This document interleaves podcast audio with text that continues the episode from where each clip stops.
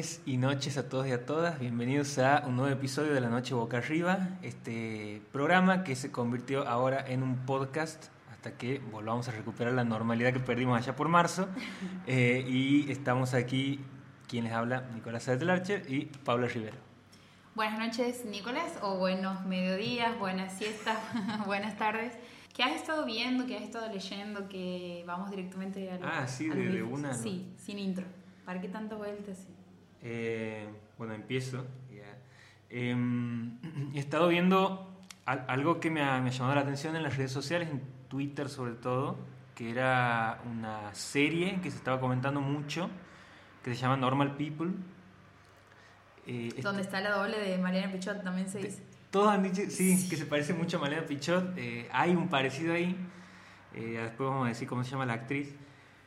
Pero esta serie se estaba comentando mucho, es una serie que se ha estrenado en abril, pero como que ahora ha empezado a tener cierta mm, relevancia, llegar como un público más eh, masivo. Es una serie de 12 capítulos que em, surge a partir de un libro que se llama así, Normal People, escrito por Sally Rooney, que es una escritora de 29 años, es una, eh, está considerada como la, la primera escritora millennial en tener una fama como a nivel de grandes escritores, visto eso de onda, no sé, Stephen King, J.K. Rowling, has visto que son de otra generación, bueno, ella sería la primera escritora, según la prensa, la primera escritora millennial en tener ese tipo de, de, fama. Y esta serie em, nos va contando la vida de Marianne y de Connell, que eh, son dos personas que se conocen durante la secundaria y todo lo que va contando la serie transcurre eh, en cuatro años y es esa transición que ellos tienen desde que se conocen en la secundaria hasta que eh, pasan a la adultez y empiezan a ir a la, a la universidad. Lo, lo, lo, mejor que tiene la serie, y, y, por eso la están elogiando mucho, es que todo funciona de manera súper orgánica y todo lo que les va pasando a, a los protagonistas está muy vinculado a situaciones que eh, gran parte de la audiencia ha vivido. O sea, no hay forma de que vos te identifiques con lo que pasa en la, en la serie eh, y no hay forma de que muchas de las cosas que se discuten, las dudas que tienen, las certezas, eh, las formas de acercarse, las formas de mirarse, las formas de, de estar uno junto con el otro, no te hayan pasado en algún momento de tu vida y no se te hayan planteado como, como un escenario posible. Em, lo, lo, que, el punto más fuerte que tiene la serie es ese, que no es muy común de encontrar dentro de lo que son eh, las películas o series de, de este tipo de, relaciones. Eh, yo en un principio pensaba que iba a ser un tipo de serie más como adolescente, de, de amores de escuela y de cuestiones eh, que son muy características de este tipo de series, pero me he encontrado con una cosa mucho más profunda eh, y mucho más cuidada en el sentido de tratar de representar cosas como eh, discusiones intelectuales, el deseo, eh, las, las, dudas que se van cruzando en esa etapa de transición entre que uno sale de la escuela y pasa a la, universidad. Y me he enterado de, de, un dato que a mí me parece maravilloso y que creo que, que resume lo que es la, la serie, que es que para hacer las escenas eh, de sexo, que son, eh, que son frecuentes en la, en la serie, se ha contratado a una coordinadora de intimidad. Tremendo. Que es un rubro nuevo que está muy presente en la industria cinematográfica, que, eh, que, se, está empezando a, utilizar mucho para eh, tratar de lograr escenas que sean como mucho más realistas y que al mismo tiempo eh, puedan, puedan lograr que los, que, las personas que, interpretan los personajes se sientan, generen ese clima, se sientan cómodos, tanto físico como emocionalmente, digamos. Se dice siempre, se suele decir entre las entrevistas en el ambiente de los actores y de las actrices, se dice esto de que uno piensa que en tal escena nosotros estábamos recalientes o que había mucha química, pero en realidad nosotros lo hacemos eso y alrededor nuestro hay como 20 personas que nos están filmando, diciendo cómo lo tenemos que hacer e incluso quizá la escena que queda es la quinta, como que eh, remarca, se remarca esta cuestión de que todo es un producto bastante como construido y artificial. Súper artificial. Bueno, aquí eh, a, mí las escenas de sexo me han hecho acordar mucho a, Love de Gaspar Noé, por ejemplo, en cuanto a, la intimidad y, al deseo en, la mirada de los dos que se logra con eh, el uso de, muchísimos recursos, no solamente de, los planos, sino también de eh, cómo van llegando hasta, hasta ese lugar, digamos, no como algo incluso que sea como ajeno a la trama, como algo aparte, sino que eh, esas mismas relaciones que ellos tienen contribuyen al desarrollo de la, trama. Y hay eh, también una construcción muy precisa en cuanto a los momentos en los que suceden las relaciones que ellos tienen, porque esa, esa, primera vez que se encuentran hay una cosa como mucho más incómoda, eh, después a medida que se van conociendo eso va como, como avanzando un poco más hay eh, una decisión también de que el placer eh, esté distribuido tanto para el hombre como para la mujer, porque lo que suele pasar, lo que estamos acostumbrados, que ahora eh, se está tratando de que no pase tanto, es que siempre está el placer del hombre por encima de lo que tiene que ver con la mujer, sobre todo en la industria pornográfica que sabemos que es mucho más. E incluso lo que se muestra en el cine sin recurrir a una película sí. Específica de porno. Sí, sí, sí. Y, aquí eh, eso está, está, muy cuidado, está súper trabajado eh, y se nota. Y eso, como decía, aporta mucho a lo que es el desarrollo de la trama. Eh, hay, hay muchas cosas que, se van preguntando los personajes en la medida que van creciendo, que, es súper interesante.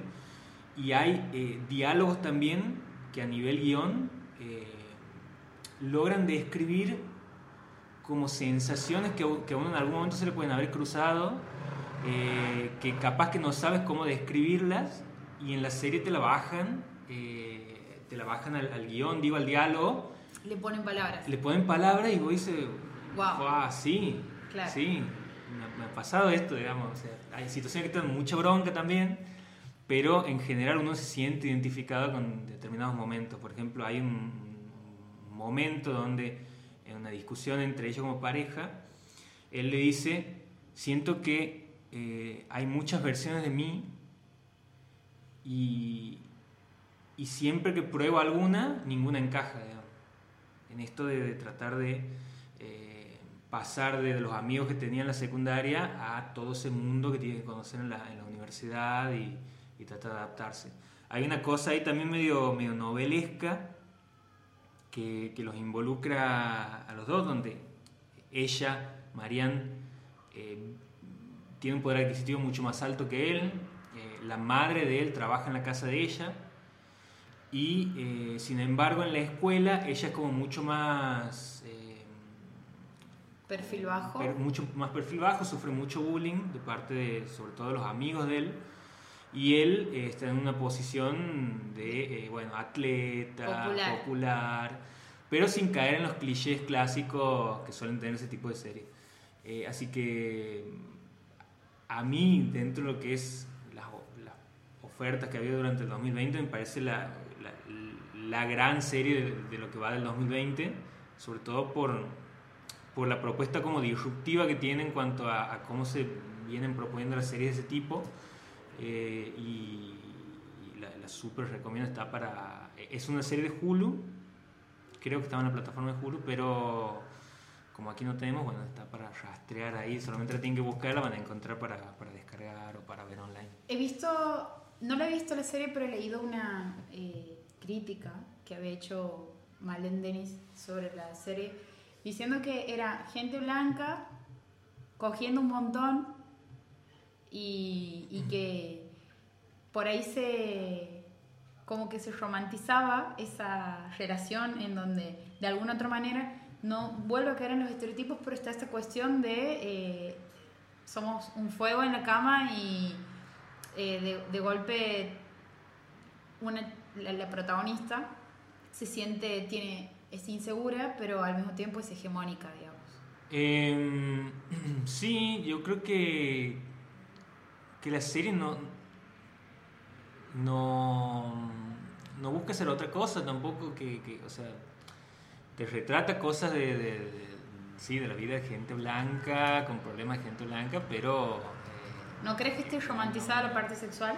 no, yo no siento que, que esté como, como idealizado, es más, está como eh, planteado como una incomodidad por momentos. Mm. Pero, pero bueno, podría ser Una forma de verlo también. Yo no, no, le, no le termino de ver todavía. Eh, he visto un poco más de la mitad. Pero, pero no, no, no creo que sea... Aún con esa crítica, incluso yo creo que está bueno eh, verla. Para, para efectivamente ver si, si, si eso es así o no, porque cada uno puede tener una visión distinta. En general ha sido como muy elogiosa la crítica y la crítica de los medios y la crítica de la, de la audiencia, digamos, en cuanto al contenido de la serie. Y además de esta, como demostrar... Es una entrevista. No, me, me interesa saber un poco más sobre la serie porque se ha, se ha dicho mucho y claramente es una serie que se las trae en el sentido de la propuesta y, o por lo menos el tema que trata, eh, me lo voy a pasar. Además de esto que mencionabas de mostrar como que una cuestión mucho más eh, deconstruida a la hora de, de tener sexo, esta pareja, de buscar también el placer de la mujer, ¿qué otro, en cuanto a, por ejemplo, el amor, vos notas que hay algún, qué estereotipo se cuestiona o se problematiza en las series sobre el amor romántico? Yo creo que mm, lo mejor que tiene la serie es que además de, de introducir esa cosa medio de construcción y de diálogos eh, feministas, también tiene eh, un, poco el componente de, eh, de no caretearla en el sentido de que, bueno, somos súper feministas, entonces no vamos a meter diálogos que parezcan medio turbios, medio oscuros o, que den la, la- interpretación de que aquí estamos eh, con una postura bastante tóxica de parte de ella o de él. Y, y yo creo que lo, que lo bueno que tiene la serie es que cuando aparecen ese tipo de posturas, eh, están dadas las condiciones para que a vos eso te genere ruido, digamos. Porque en cualquier otro, otra película, otra serie, eso podría pasar como algo eh, que se dice como con naturalidad. Y aquí, si bien se lo dice de esa forma, eh, las condiciones que te genera la, la escena te, le da como un cierto peso para que a vos eso te genere un ruido dentro de todo lo otro que te construye alrededor, digamos. Por más que sí le puedas encontrar algunas cositas para cuestionar, pero eh, la, la propuesta inicial y, y todo lo que se va desarrollando a mí me parece súper interesante para discutir y justamente eso es lo que está generando la serie, un montón de discusiones alrededor de, de todo lo que tiene que ver con estas posturas del amor romántico, el feminismo, la deconstrucción, cómo Sí. se plantean las escenas en la industria, que haya una coordinadora de intimidad, me parece una, una locura, Sí. digamos, algo que antes no pasaba. Ujú. Porque incluso la, no, no era una búsqueda, eh, no les interesaba que haya intimidad mientras salga bien, digamos. Eh, que eso también tiene que ver con el momento en el que estamos viviendo, digamos, que la intimidad Sí. sea importante, incluso para ficcionar, eh, es muy 2020. Sí, sí, no, y, y- y- y esto, el, el foco en el, eh, que, que lo estábamos charlando con Marcelo Arreñaras, del- le mandamos un saludo de la movida, que mm, el foco puesto en, en el deseo, la representación del deseo, eh, a mí me parece que está súper, o sea, tiene una construcción que es eh, de un nivel que incluso te puede llegar a transmitir lo que está fuera del campo, eh, sin necesidad de decirte mucho más que, que- que una mirada o que un roce de manos, ya es como súper, súper... eh, Sutil.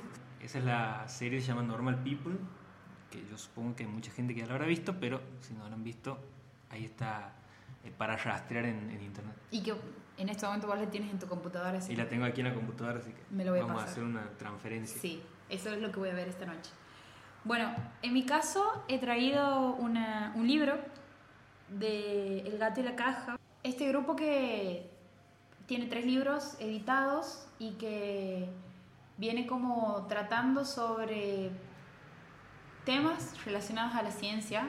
De, de hecho, el nombre es el nombre de un experimento muy famoso, digamos, el experimento de Schrödinger. Schrödinger Ajá.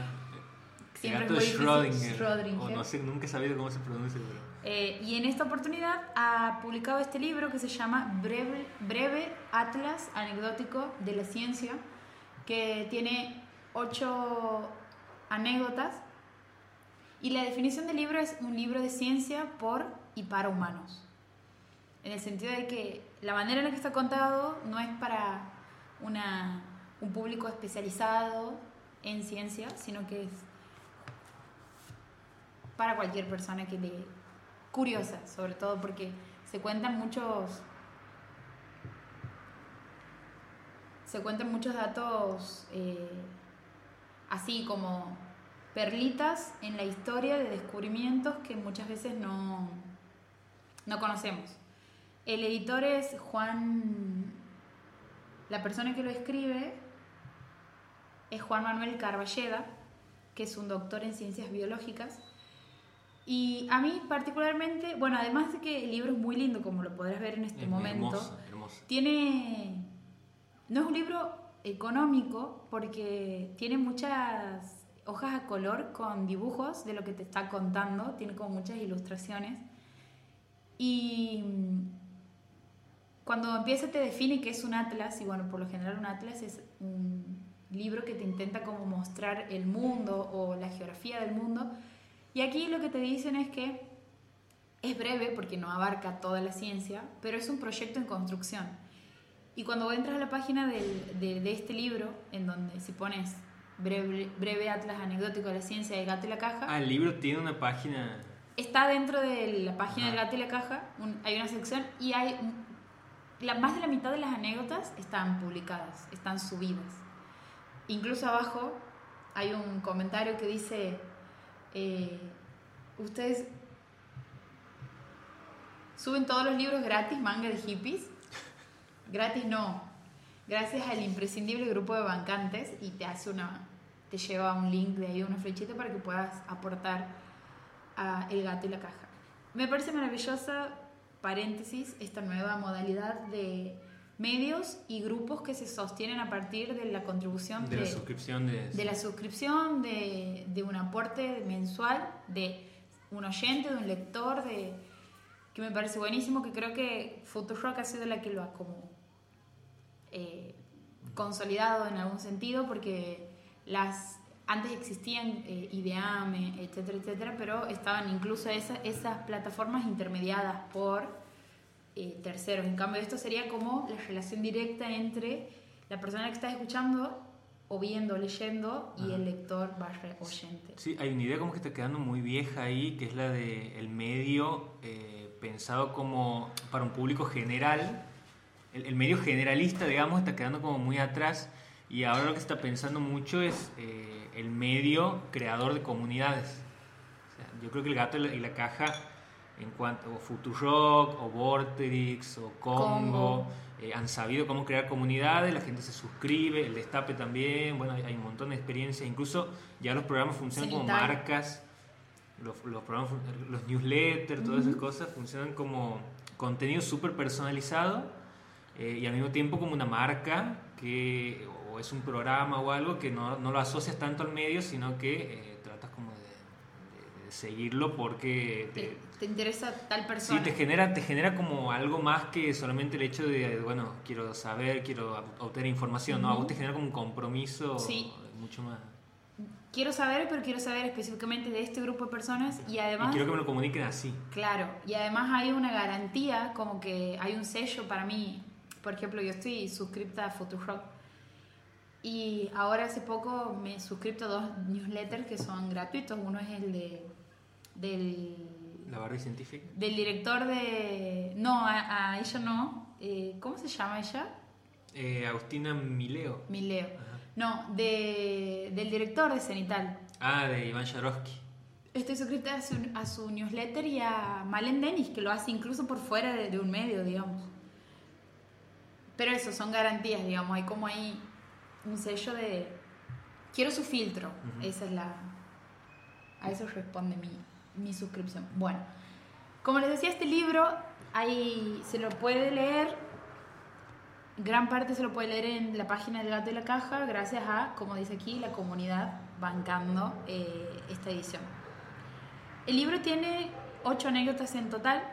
Van desde anécdotas, por ejemplo, en donde se ha intentado encontrar la cura contra la ceguera infantil en, Bangladesh y no ha funcionado, hasta eh, el momento en que se intentaba esa es la segunda anécdota, por ejemplo, el momento en el que se intentaba unir el Océano Atlántico con el Océano Pacífico, unir en el sentido de que haya una manera de transitarlo, de pasar de un lugar a otro para facilitar el comercio, y cómo en esa búsqueda, digamos, de, los eh, gobiernos, en ese momento de facilitar ese comercio, a, terminar pasando, ha muerto un montón de personas en el intento de llegar en barcos muy precarios, en viajes súper largos y, e incluso, por ejemplo, está la historia de un barco que ha llegado hasta Puerto Deseado en el sur, que incluso los nombres de los puertos o de las islas tenían que ver con el estado de ánimo en que llegaban estos eh, navegantes, que en algún momento los hemos llamado descubridores, colones, colonizadores. Y por ejemplo, Puerto Deseado era uno de, las, de los lugares a donde deseaban llegar hace muchísimo tiempo. Y cuando llegan a Puerto Deseado, este, este, esta tripulación, en un barco, como decía, muy precario, con muchísimos tripulantes, encuentran focas que era algo que no conocían y en una carta que se registra de esa época, uno de los, el capitán la describe como son unos pájaros que tienen pezuñas, pero al mismo tiempo nadan y son más grandes que un pato y tienen una carne muy parecida a la del pato.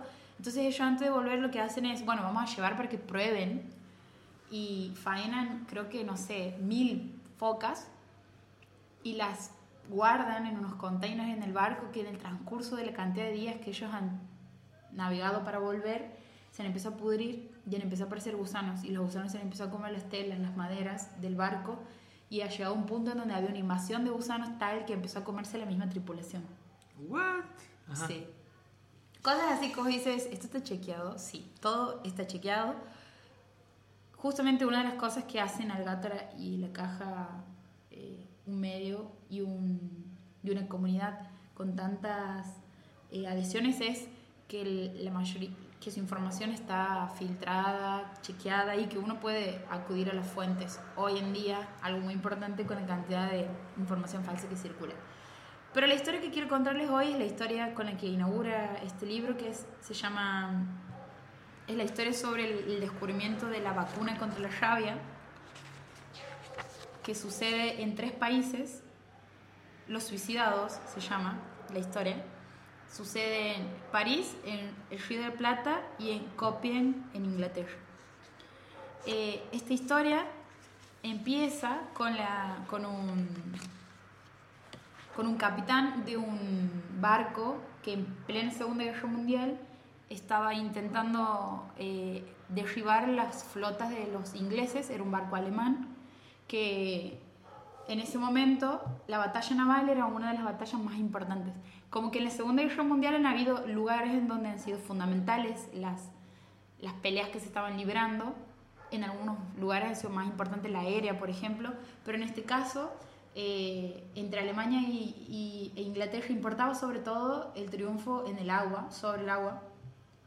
Y el capitán de este barco alemán, que se llamaba el Graf Spee, el Admiral Graf Spee, eh, le llamaba a su barco el acorazado de bolsillo, porque era un barco que pesaba menos de 10.000 toneladas y que tenía muchísima tecnología para la época en el sentido de que eh, era podía cargar una cantidad casi el doble de la cantidad de armamento que podía cargar un barco normal. Entonces era una maravilla para, para, la, para la guerra, sobre todo para los fines.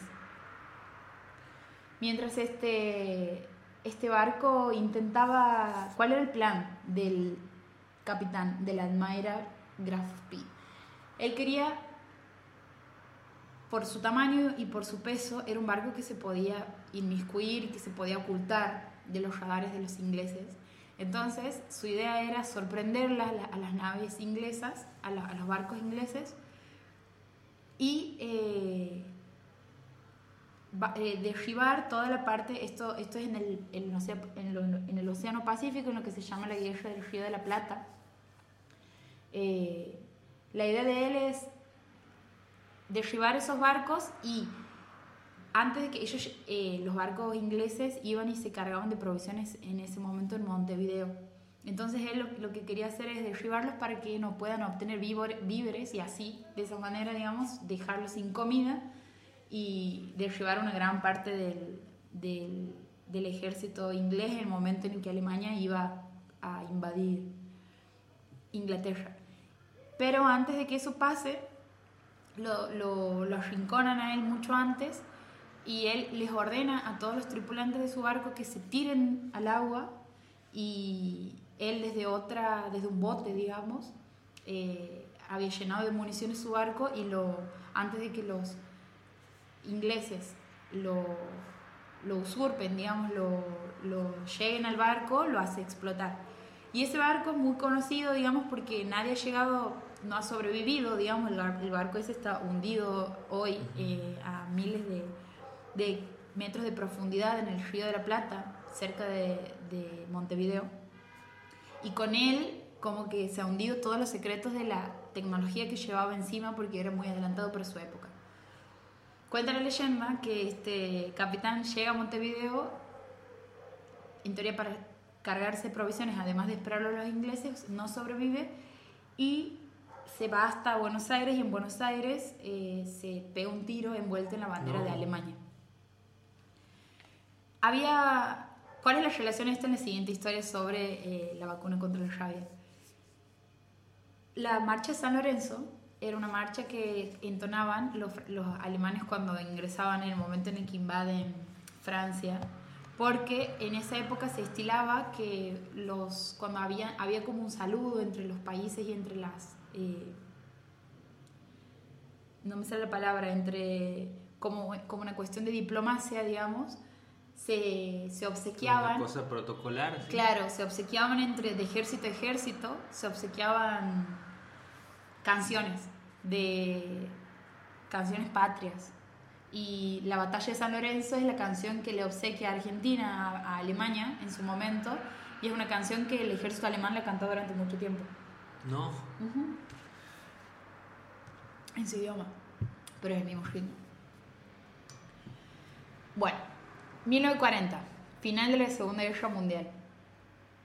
Eh, en ese, eh, mientras tanto, en Francia, en el Instituto Pasteur, hay un chico que se llama... Hay, hay dos... eh, en ese momento hay dos científicos que están trabajando en el Instituto Pasteur. Uno es Pasteur, que es un, en su momento era un químico muy conocido por haber demostrado que la vida no podía generarse espontáneamente, sino que, que, que es algo que se ha creído durante muchísimo tiempo, que de la nada puede surgir vida. Y él dice, no, en realidad se tienen que dar las condiciones eh, indicadas para que surja la vida y por lo general la Como vida... muy específicas. así. Y por lo general la vida surge de otro ser vivo, nunca es espontáneo. Él estaba laburando con microorganismos y en ese momento se infecta un niño en Francia que es Joseph Meister. Se infecta de rabia, lo muerde un perro con rabia, que en ese momento la rabia se llevaba puesta mucha gente porque era, no, no existía una vacuna y porque la rabia, que ahí me he enterado leyendo esto, es muy efectiva cuando un perro te muerde porque toda la... Cuando nosotros nos imaginamos un perro rabioso, nos imaginamos un perro con espuma, Con en la espuma boca. en la boca. La rabia lo que hace, sí, la rabia lo que hace es te deshidrata, te deja sin, sin agua en el cuerpo y por eso empiezas a vos a liberar espuma porque se, cuando menos agua tienes se hace más blanca la saliva, digamos, más espesa y empieza a liberar esa espuma por la boca y en esa espuma se concentra toda la, todo el virus, digamos. Entonces, cuando un perro te muerde, es seguro que tiene rabia. Si el perro tiene rabia, es seguro que tiene rabia. En ese momento no existía una vacuna contra la rabia, lo muerde un perro este niño y la madre dice, no puede ser, se va a morir. Y la muerte por rabia es una muerte muy terrible porque no puedes tomar agua si te cierra la garganta. No. Me pongo mal con estas cosas. Y ella se entera que en el Instituto Pasteur había un, un científico loco que estaba trabajando, que había estado trabajando sobre animales con rabia, y va y le golpea la puerta y le dice, usted tiene que salvar a mi hijo. Mientras tanto, en Ciudad Gótica, mientras tanto en el Instituto Pasteur, como decía que se estaban generando, se estaba trabajando con microorganismos, que era algo muy peligroso en la época porque eh, trabajaban con, eh, con inoculaciones, que son, acabamos de entrarnos, que es cuando a un cuerpo se le inyecta eh, una enfermedad, la misma bacteria, digamos, para producir el anticuerpo. Y era muy, como era todo tan precario en ese momento, era muy probable que los científicos o los ayudantes o lo que sea, cuando laburaban con eso, se, se, se infectaban, digamos me imagino que no, habrán estado tan esterilizados como ahora. Entonces no se animaban mucho a, trabajar de esa manera. En el instituto, sí lo hacían y uno de los ayudantes en un momento se acercan las vacaciones y su única tarea era inyectarle a un grupo de gallinas con las que estaban laburando un cultivo de una bacteria que tenía la cólera aviar eh, antes de irse de vacaciones. Se olvida de inyectarle ese cultivo y cuando vuelve el cultivo envejece. ¿Y qué dice? ¿Qué hago? ¿Le doy uno nuevo pruebo con este? Le da el viejo. Pasa un tiempo, a las gallinas no le pasa absolutamente nada, entonces dice, bueno, vamos a darle el nuevo. Preparan de nuevo un cultivo con la bacteria y ahí descubren que cuando le inyectan, las vacunas no se, las gallinas no se, no se enferman porque habían generado anticuerpos a, a partir de este cultivo de, ese, de esa bacteria envejecida. Y así es como descubren la primera vacuna. Entonces, todo por error de un tipo que se va de vacaciones y quiere irse rápido y se olvida de darle el coso a las gallinas. Cuestión que llega este niño y empiezan a, experimentar con cerebro de, de, conejo infectado y le empiezan a probar la vacuna. Con el tiempo logran encontrar la, la salvación. ¿Y cuál es la conexión de esta historia con la del capitán del barco que estaba llegando a... que se termina suicidando. ¿Y por qué se llama lo suicidado este capítulo? Que ese niño cuando crece se vuelve el ayudante barra portero, cuidador de ese instituto. Y cuando Alemania invade Francia, una de las cosas que, una parte de Francia en realidad, una de las cosas que por las que las que piden que, que, destruyan, digamos, este instituto, y cuando están, cuenta la leyenda, cuando están llegando los soldados, el hermano de este alemán que se había suicidado estaba al frente de este pelotón, por decirlo de alguna manera, y cuando llega a la puerta de este instituto, el niño que había, que había sido curado a través del descubrimiento de la vacuna contra la rabia, los enfrenta él solo a todo ese ejército como que da la vida y no se sabe muy bien si se da la vida o él se pega un tiro antes de que ellos entren para trabar la puerta. son como muchas eh, versiones me, ahí. Me reimagino la escena de, cuando la describes así, digamos. Eh, y bueno, ese es un capítulo del de libro que cuenta algo que me parece muy interesante. Primero es que te sitúa en los lugares en donde te los menciona y, y uno se da cuenta de cómo eh, vivir hace 100 años hubiese sido, la vida era una mierda en el sentido de la expectativa de vida. Eh, gente que para cruzar, para ir de una provincia a otra pasaba días, semanas, eh, todo era muy precario, era muy posible que te caigas o, no sé, te muerde un perro, por ejemplo, y mueras. Te morías, o sea, no había te otra... Morías. Y queda claro en esto de que muchas veces los descubrimientos o las soluciones, las vacunas contra algunas cosas aparecen sin ser buscadas e incluso de manera eh, accidental. Ciencia que mal sal, diré la vez.